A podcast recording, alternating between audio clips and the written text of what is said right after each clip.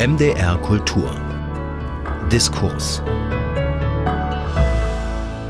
Und dazu begrüßt sie Martin Hoffmeister. Zu Gast bei mir der Schriftsteller und Weltreisende Matthias Politiki.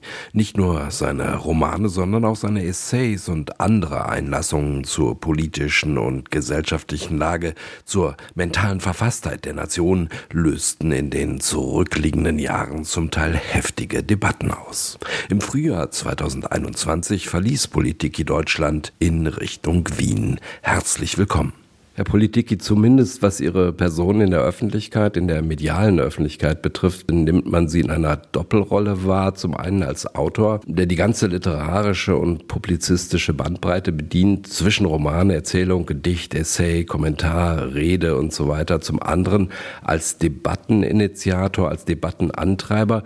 Gehören diese, nennen wir es, Rollen zusammen oder muss man sie unbedingt getrennt betrachten? Ich habe eigentlich einen Großteil meines Lebens geglaubt, dass ich kein politischer Autor bin und ich würde auch, wenn es jetzt zum Schwur kommt, immer noch sagen, ich bin es nicht. Es war mal eine Zeit, als mich Günter Grass sogar verhaften wollte für gewisse Kampagnen. Da war ich auch noch nicht so weit, aber die Zeiten sind ja nicht besser geworden. Ich bin groß geworden eigentlich in Dekaden, wo Denkräume immer weiter und offener und freier wurden und ich beobachte mit Sorge, dass sich in den letzten Jahren die Denkräume rapide wieder verengen und dass allein das Debattenklima ganz unabhängig davon, um was es geht, immer schlechter wird und aufgeladener, emotionaler. Und ja, gerade seitdem ich dann meinen Abschied von Deutschland auch öffentlich gemacht habe, komme ich dauernd zurück und werde eingeladen, an diesen Debatten teilzunehmen. Und plötzlich wird es auch zu so einer Aufgabe. Ich selbst teile mich jetzt nicht in zwei Personen auf, aber manchmal fließt es auch in den Romane oder Texte ein. Und umgekehrt bin ich natürlich bei allem, was ich in Debatten sage, immer auch Schriftsteller. Ich bin kein Politiker, ich bin kein Journalist. Insofern, ja, es sind einfach je nach Lebensphase und vor allen Dingen gesellschaftlicher Phase, merkt man selber plötzlich, ja, nee, da möchte ich gerne eigentlich doch nicht mehr so zurückgezogen einfach nur Romane schreiben.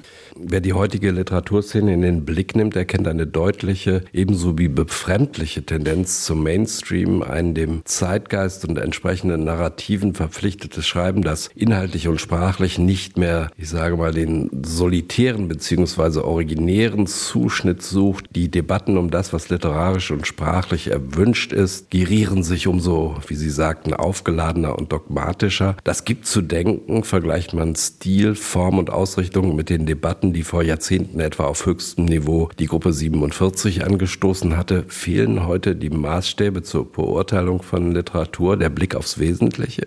Ich glaube, die Interessen haben sich verschoben.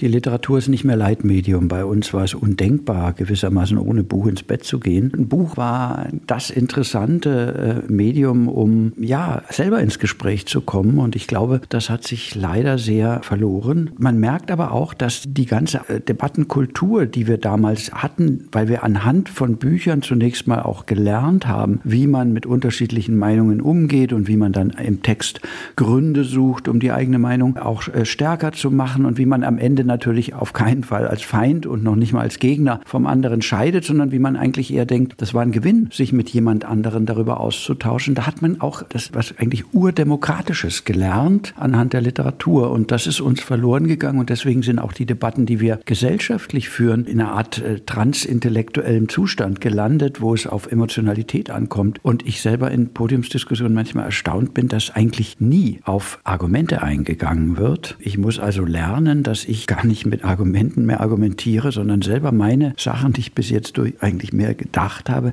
als Gefühle verpacke, damit ich überhaupt wahrgenommen werde. Das ist schon was Neues.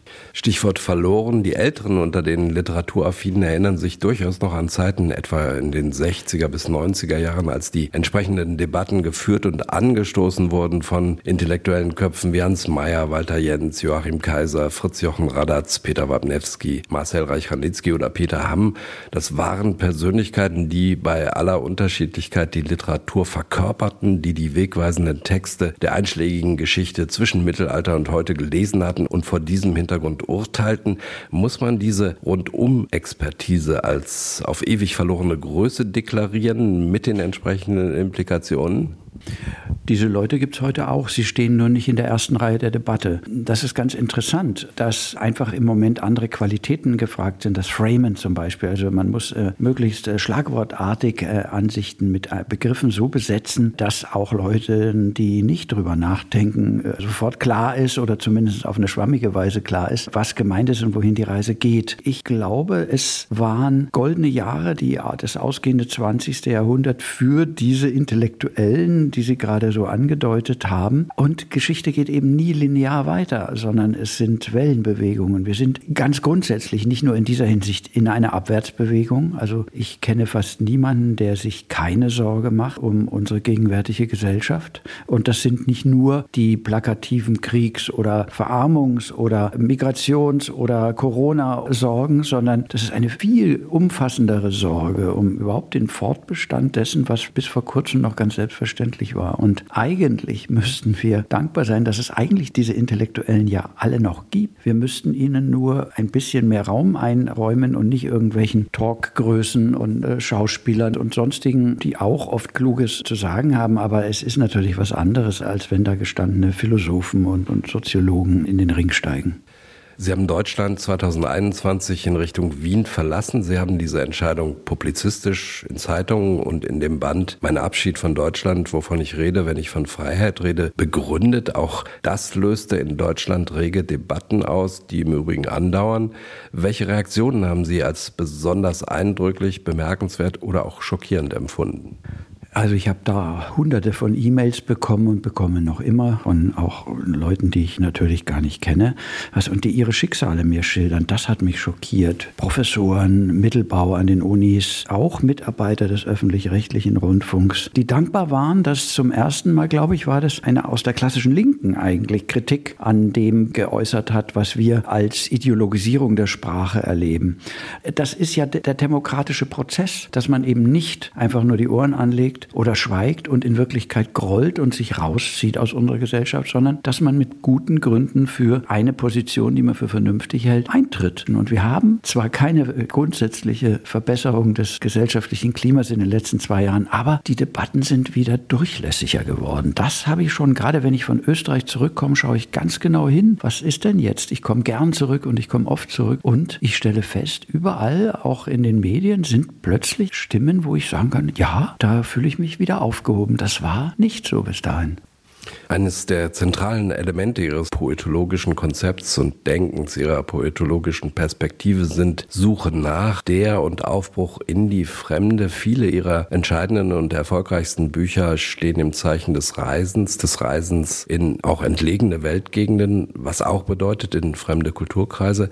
Als Schriftsteller waren sie nicht touristisch unterwegs, natürlich nicht, sondern tauchten ein, ich unterstelle, erwartungsfroh und mit größter Offenheit in diese unterschiedlichen unterschiedlichen Kulturen. Würden Sie so weit gehen, diese vielgesichtigen Erfahrungswerte als Basis, als Grundvoraussetzung Ihres Schreibens zu begreifen?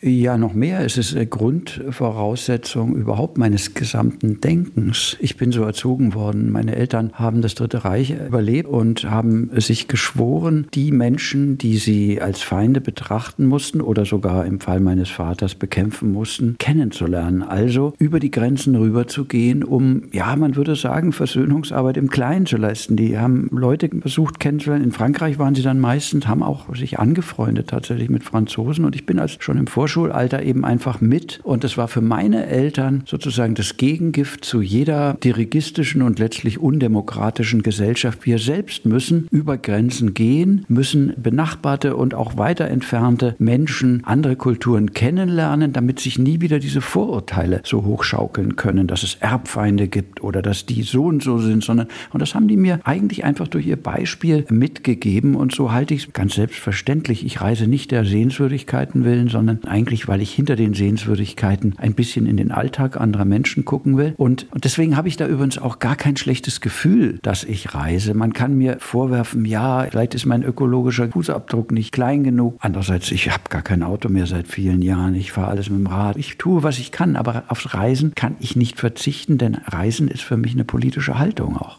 Ein stetes im anderen, im Fremden auch sich neu erfinden? Ja, wir sehen, wie Alltag auch anders strukturiert werden kann. Und wenn uns das Glück hold ist, dann lernen wir auch Leute kennen und, und plaudern mit ihnen. Und manchen bin ich bis heute befreundet. In, in Kuba, in Zentralasien, in Japan, auch in Afrika. Das Schöne ist, die Fremde ist zunächst mal auch in den Lösungen, die sie auf die Fragen bereithält, schon sehr fremd. Also gerade in, in Afrika, in Äthiopien fallen die Antworten sehr viel radikaler aus als das, was ich überhaupt mich nur zu denken wagen würde. Stichwort Afrika, Herr Politiki, kommen wir zu Ihrem aktuellen Roman Alles wird gut, Chronik eines vermeidbaren Todes. Der führt uns ein zweites Mal, muss man sagen, nach Afrika und damit auf einen Kontinent, der den meisten bekannt ist, nur aus nachrichtlichen Rumpfinformationen. Man ist weit davon entfernt, die Länder dieses Kontinents in ihrer Geschichte, Komplexität in ihrem Alltag, den Ritualen, auch Widersprüchlichkeiten verstehen zu können. Schauplatz Ihres Romans ist Äthiopien. Wieder ist einer der Protagonisten ein Europäer, ein Wiener, seine verkrachte Existenz, der sich verliert und verliebt in einem Land, das ihn überfordert. Sie verknüpfen in Alles wird gut mehrere Ebenen. Entlang der Liebesgeschichte geben sie eigenen Erfahrungen einer Äthiopienreise, landestypischen Eigenheiten, Ritualen und Geschichte und Geschichtenraum. Sie überblenden europäische und afrikanische Kultur, spiegeln das eine im anderen. Da steckt viel Erfahrung, da steckt viel Erkenntnis drin, aber auch trotz allem der Mut zur Fiktion und damit zur Unschärfe im besten Sinne. Worin genau liegt die unbedingte Botschaft des Romans? Je länger man diesen Roman, je weiter man ihn liest, umso weniger wird man wissen, was passiert ist. Die Botschaft, an die ich während des Schreibens nie gedacht habe, aber wie ich sie jetzt im Rückblick empfinde und wie ich es auch immer mal wieder schon höre, ist genau, dass Dinge, die am Anfang einfach erscheinen, die man einfach ablehnt oder annimmt, begeistert ist oder empört, die werden, wenn man sich mit der Sache beschäftigt, wenn man sich mit den Personen beschäftigt oder Figuren dann im Text, gewinnen ein ganz anderes Licht. Und wenn der nächste darüber erzählt noch eins und am Ende weiß man nicht, wer war jetzt gut, wer war böse, was ist richtig, was falsch. Und ich glaube, die Botschaft für mich, also das habe ich jetzt aber erst durch die, die Gespräche, die ich führe, danach äh, kennengelernt. Dieser Roman, aber vielleicht überhaupt Literatur, die Sachen wieder so kompliziert macht, wie sie sind. Und dass wir eben diesen Vereinfachungen, wie sie die momentanen Diskurse so emotional perfekt verpackt anbieten, widerstehen. Und auch äh, den Reiz der Komplexität auch wieder vertreten. Es ist schön, schon einen komplexen Satzbau zu haben. Der hat eine ganz andere Musik, der hat eine andere Kraft. Es ist schön, auch Anspielungen auf andere Texte der Literatur zu haben, für die, die Spaß dran haben. Und es ist eben schön, hinter den ganz einfachen Vorgängen plötzlich zu sehen, da sind Lebensentwürfe, die, die ganz anders eigentlich dann diese einfachen Vorgänge eigentlich hindrehen, wenn man sie kennt. Am Ende in diesem Roman geht es auch immer um die Frage der Übersetzung. Wir sind als Reisende oft angewiesen auf jemanden, der uns auch die Sprache äh, sozusagen vermittelt. Mit den Standardsprachen, die wir mitbringen aus unserem äh, europäischen Kontext, kommt man im Omotal nicht weit. Im Süden Äthiopiens, das ist nicht das Äthiopien von Addis Abeba und es ist auch nicht Tigray mit den berühmten Felsenkirchen, sondern es ist genau in der anderen Richtung, kurz vor dem Südsudan, da wo die, die Frauen noch Tellerlippen und, und Ohrplatten äh, tragen und wo die Menschen auch zauberhaft, aber auch bedrohlich bemalt bemalt sind und auch noch archaische Riten ähm, ausgeübt werden, in denen auch nicht selten Blut fließt. Also das ist nicht alles verständlich, wenn man da aussteigt und, und glaubt, ähm, jetzt bin ich da und wenn ich vielleicht in zwei, drei Tagen weiterfahre, dann habe ich es kapiert. Und da spielen Übersetzer eine große Rolle und auch nicht nur Übersetzer vor Ort, sondern auch die Ethnologen, die ihre Studien abliefern, die ich natürlich auch im Nachhinein gelesen habe. Nur am Ende bin ich immer abhängig von dem, der mir was sagt gesagt, ich weiß nie, auch wenn ich, wenn ich einen Dritten am Tisch habe, der ein Original, vielleicht den besten Kenner seiner Kultur, aber was davon, was der sagt, vermittelt mir der Übersetzer. Ich habe da schon Sachen erlebt, wo ich dachte, das kann nicht stimmen. Und ähm, auch hier sind wir wieder bei der Literatur. Für Literatur ist das ein wunderbarer Ausgangspunkt, dass man von vornherein weiß, ja, nichts wird gut, es ist alles in der Schwebe oder auch längst verloren. Aber und wer es war und wohin die Reise geht, am Ende muss es jeder und auch jeder Leser für sich entscheiden. Unterscheiden. Aber für den konkreten Reisenden, der ich ja auch bin, in, in der Person, die ich vor Ort bin, ist es schon manchmal nicht leicht. Also es geht ja da nicht nur um Weltanschauliches, es geht ja ganz konkret, wo geht der richtige Weg weiter in schwierigem Terrain oder ist da hinten, ist da vielleicht ein Mikrokrieg, sollte ich mich lieber so und so verhalten. Also deswegen kommt man auch manchmal in sehr harte Situationen rein. Also das ist der Preis. Sie erlebten während Ihrer Äthiopienreise zahllose Dinge, die einem Europäer fremd oder unverständlich sein müssen. Sie haben diese Dinge eins zu eins im Roman skizziert, auch bestimmte Formen von Gewalt oder ritualisierter Gewalt. Sie haben das Verhältnis von Frauen und Männern in den Blick genommen, das von europäischen Vorstellungen weit entfernt ist. Wie wahrt man Distanz zu solchen Eindrücken? Wie bewahrt man sich als Autor insbesondere vor übergriffiger Bewertung oder gar Moralisierung? Das ist ja ein großes Thema äh, seit neuestem, aber eigentlich für mich eine Selbstverständlichkeit ein Leben lang. Also da kann ich nochmal auf meine Eltern zurückkommen. Die haben halt immer gesagt, du musst lernen von den anderen. Du fährst dahin, um äh, ja im besten Fall äh, jemanden kennenzulernen und sei es nur also für einen Tag oder zwei. Also man zeigt sich vielleicht gewisse Dinge, erzählt sich auch Sachen und alles, was da passiert, ist zunächst mal ein Gewinn. Die Bewertung kommt viel viel später und vielleicht je älter ich werde auch bleibt sie dann auch manchmal aus. Ich war sehr schnell in meinen Werten, als ich noch 16 oder 18 war. Und inzwischen, ich habe so oft hab mich getäuscht, auch in Menschen, im Guten wie im Schlechten. Ich habe auch gerade auf Reisen oft gedacht, na du, du legst mich jetzt richtig rein. Und das waren herzensgute Menschen, die wollten mir wirklich was Gutes tun. Und umgekehrt bin ich auf welche reingefallen, wo ich dachte, na bei dir bin ich sicher. Und die haben mich ausgenommen wie sonst was oder auch ähm, in richtig schwierige Situationen gebracht. Bis heute. Also man wird es nie ganz ausschließen, so sehr man auch, und das ist ja ein Teil auch meines Berufs, Berufes, also Menschen kennenlernen und überhaupt an, an der Menschenkenntnis zu arbeiten. Man wird da nie zu einem wirklichen Ergebnis kommen und deswegen glaube ich, bin ich ohnehin vorsichtig. Und das Zweite, ich arbeite nie allein, sondern wenn sowas passiert, das mich beispielsweise erschüttert und äh, beim vorliegenden Roman ein ganzer Roman sogar draus wird, dann sage ich meinen einheimischen Reisebegleitern natürlich, was passiert ist und warum ich jetzt plötzlich überall stehen bleibe und Notizen mache und warum ich sie mit Fragen, ich habe vorher schon viel gefragt, aber dann noch viel mehr. Und ich muss sagen, ich bin in meinem ganzen Leben sehr gut damit gefahren. Ich habe diese, es sind fast Mitarbeiter zum Teil geworden, die mir zunächst mal schon eh Türen in ihre Kultur geöffnet haben und dann haben sie auch noch die Hintertüren geöffnet und auch wie im vorliegenden äh, Roman haben dann ihre Namen gespendet, teilweise ihre Identitäten und fanden, die fanden das alle gut, ja. Da gibt es eben überhaupt keinen Reflex, ähm, der sagt, was machst du da, sondern im Gegenteil. Die freuen sich, dass da jemand gekommen ist und sogar darüber berichten möchte. Das Einzige, was die immer sagen, und zwar weltweit, das habe ich also wirklich in all den Jahrzehnten, in denen ich unterwegs bin, wenn es um darüber schreiben geht, gehört, das Einzige, was die immer sagen, ist, aber schreibt die Wahrheit. Das ist eine einfache Formulierung für ein eigentlich uneinlösbares Ziel, denn das kann ich ja nicht. Ich kann mich bemühen, Wahrheiten zu schreiben, die wir vielleicht nicht so gängig zu Hause hier handeln. Ich kann also bereichern das ganze Potpourri an Wahrheit im Sinne wieder von Nietzsche, Perspektivismus Journalismus, das kann ich schon. Ich denke aber beim Schreiben dran. Ich schreibe also immer auch für die Menschen, mit denen ich gereist bin. Und deswegen glaube ich, bislang ging es gut. Übertragen auf die handelnden Personen Ihres Romans, was lernt Ihr Protagonist Tratna aus seiner Äthiopien-Erfahrung und der Begegnung mit Natu? Was lernt Ihre Protagonistin Natu aus der Begegnung mit Tratna?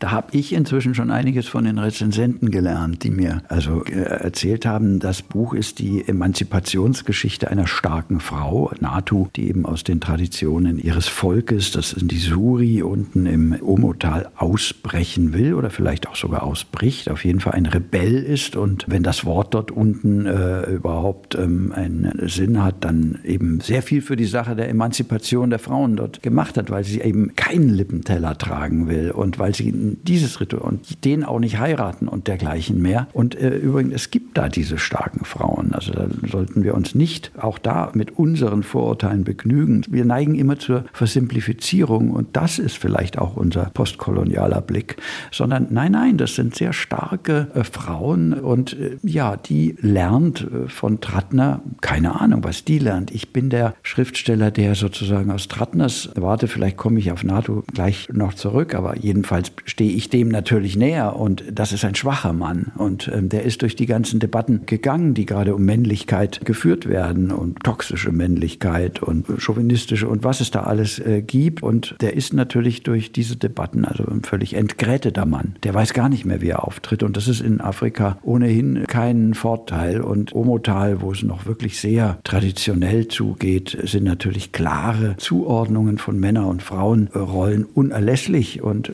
jetzt äh, stellen Sie sich vor, da haben zwei Menschen über all diese Grenzen ihrer Kulturen hinaus den Zauber des jeweils anderen verspürt. Das ist ja das Thema des Romans und wollen eigentlich zueinander finden. Und dann ist es nicht nur die Sprache, die sie nicht gemeinsam sprechen können und vieles andere auch. Es ist ja auch schon dieses Befangensein in ihren Rollenzuschreibungen. Und NATO, wenn sie denn gelernt haben sollte, dann hat sie sich vielleicht aus ihrem rauen Bild heraus ein Stück weit herausgelöst, aber mit Sicherheit nicht aus ihrem Männerbild. Und Trattner, der schwache Mann, was eben auch jetzt ich schon gehört habe, eine Emanzipationsgeschichte eines schwachen Mannes, der hat vielleicht am Ende des Romans ein neues Bewusstsein von Männlichkeit, was mit Sicherheit nicht dasjenige ist, was mal vor unseren Debatten war. Das ist ja klar. Da gibt es keinen Weg zurück, Gott sei Dank. Aber eben doch ein etwas konturierteres als das, was er eigentlich jahrelang hatte, wo er versucht hat, eher auszuweichen dem Problem, was die Debatten von ihm als Mann plötzlich gefordert haben. Ich muss bekennen, dass mich der Titel des Buches, zumindest der erste Teil, Alles wird gut, überrascht hat, weil er zunächst banal erscheint, rekurriert auf eine sprachliche Allerweltswendung.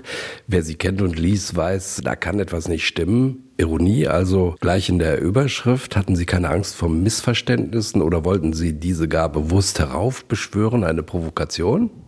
Das ist ja nicht der ganze Titel. Der Roman heißt Alles wird gut, Chronik eines vermeidbaren Todes. Das, finde ich, verändert auch die Trivialität äh, von Alles wird gut entscheidend.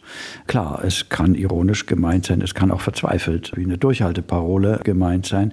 Und im Übrigen dieser etwas doofe Spruch, ähm, alles wird gut oder noch doofer, alles gut, so als Guten Tag Ersatz, kommt im Roman ja auch vor. Es wird ja diskutiert, wie sich Drattner auch darüber aufregt, über diese Flachheit, diese dieses Satzes. Insofern eben, ich kann gut mit dem Titel leben, aber Sie haben recht, ohne den zweiten Teil des Titels wäre es keine Chance für mich. Das würde ich nicht aushalten. Interessant in diesem ganzen Themenkreis, in diesem Kontext könnte auch berechtigterweise ein Einblick in Ihre mentale Werkstatt als Autor sein. Wie darf man sich das genau vorstellen? Sie nehmen sich vor, da oder dort hinzureisen und wissen, daraus wird oder muss dann ein Roman, eine Erzählung oder zumindest eine Novelle werden oder bleibt zunächst tatsächlich alles offen in der Schwebe, bis Sie am Schreibtisch vor dem leeren Blatt Papier sitzen? Also ich reise nie los, um irgendwelche Stoffe irgendwo in der Welt abzuholen. Nie. Ich bin froh um jede Reise, die einfach nur eine interessante, gute, schöne Reise war. Aber es passieren einfach die Dinge häufiger auf Reisen oder halt jedenfalls in einem fremden Setting als zu Hause am Schreibtisch. Ich bin nicht der Typ und ich stehe auch grundsätzlich nicht drauf auf ein Schriftstellerbild, das sich eigentlich rund um den eigenen Schreibtisch entwickelt. Die wesentlichen Sätze, die ich aufnotiere, notiere ich eben vor Ort, zum Beispiel eben in Afrika. Und gerade weil es dort auch ein bisschen ruppiger manchmal sein kann oder auch hm, heißer oder, oder auch die Berge steiler und die Abgründe tiefer als die, die ich äh, zu Hause rund um meinen Schreibtisch gewöhnt bin, sind die Sätze auch schneller. Sie sind kürzer, sie sind schneller und kommen eben deutlicher zum Wesentlichen, weil ich gar nicht die Zeit habe, drumherum zu schreiben. Und das sind die Kraftpunkte auch meiner Texte, die ich dann zu Hause ausarbeite. Die Wahl ihrer Romanschauplätze darf durchaus als extravagant und unkonventionell bezeichnet werden. Da stehen sie in der Literaturgeschichte in kraftvoller Tradition. Äh, hat Ihnen diese Affinität und Neugier gegenüber dem Fernen, dem anderen oder Fremden jemals den Vorwurf strategischen Exotismus eingebracht? Nein, also ich hatte eigentlich bis jetzt äh, eher immer sehr schmeichelhafte Attribute, so der Weltreisende unter den Deutschen der, oder der Abenteurer unter den deutschen Schriftstellern. Ja, da fühlt man sich geschmeichelt, aber es ist ja auch eine Verpflichtung und vor allen Dingen kein Selbstzweck. Es hat ja nur dann Sinn, wenn ich von diesen Reisen unterm Strich nicht nur für mich, sondern auch für meine Leser was mitbringe. Wie gesagt, nicht von jeder Reise, sondern jede Reise zahlt ein auf ein, ich würde sagen, ein Generalkonto, wo es vielleicht um um Lebenskenntnis, Menschenkenntnis und dergleichen geht. Aber ich sehe es schon auch als eine Chance und mittlerweile für mich ähm, als den Weg. Nicht nur, ich schreibe schon auch äh, Sachen, die in Deutschland spielen, aber schwerpunktmäßig eben doch woanders.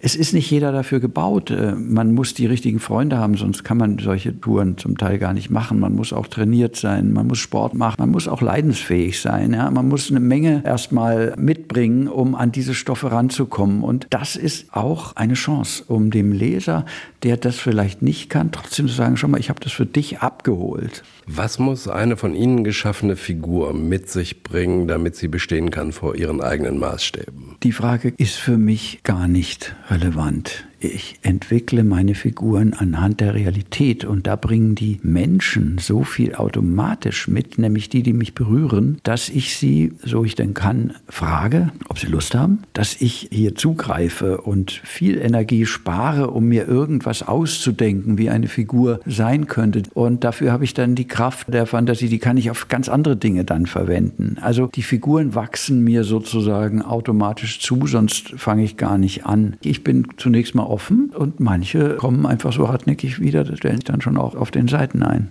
Matthias Politiki, sein aktueller Roman Alles wird gut, Chronik eines vermeidbaren Todes, erschienen bei Hoffmann und Kampe, spielt in Äthiopien. Wir sprachen mit dem Autor und passionierten Weltreisenden über seine Rolle als Schriftsteller und Intellektueller, sprachliche Nivellierungstendenzen, seinen Abschied von Deutschland, Erfahrungen und Erkenntnisse des Reisens und über sein neues Buch. Matthias Politiki, herzlichen Dank. Mein Name ist Martin Hoffmeister. Ich danke für Ihr Interesse. MDR Kultur. Das Radio.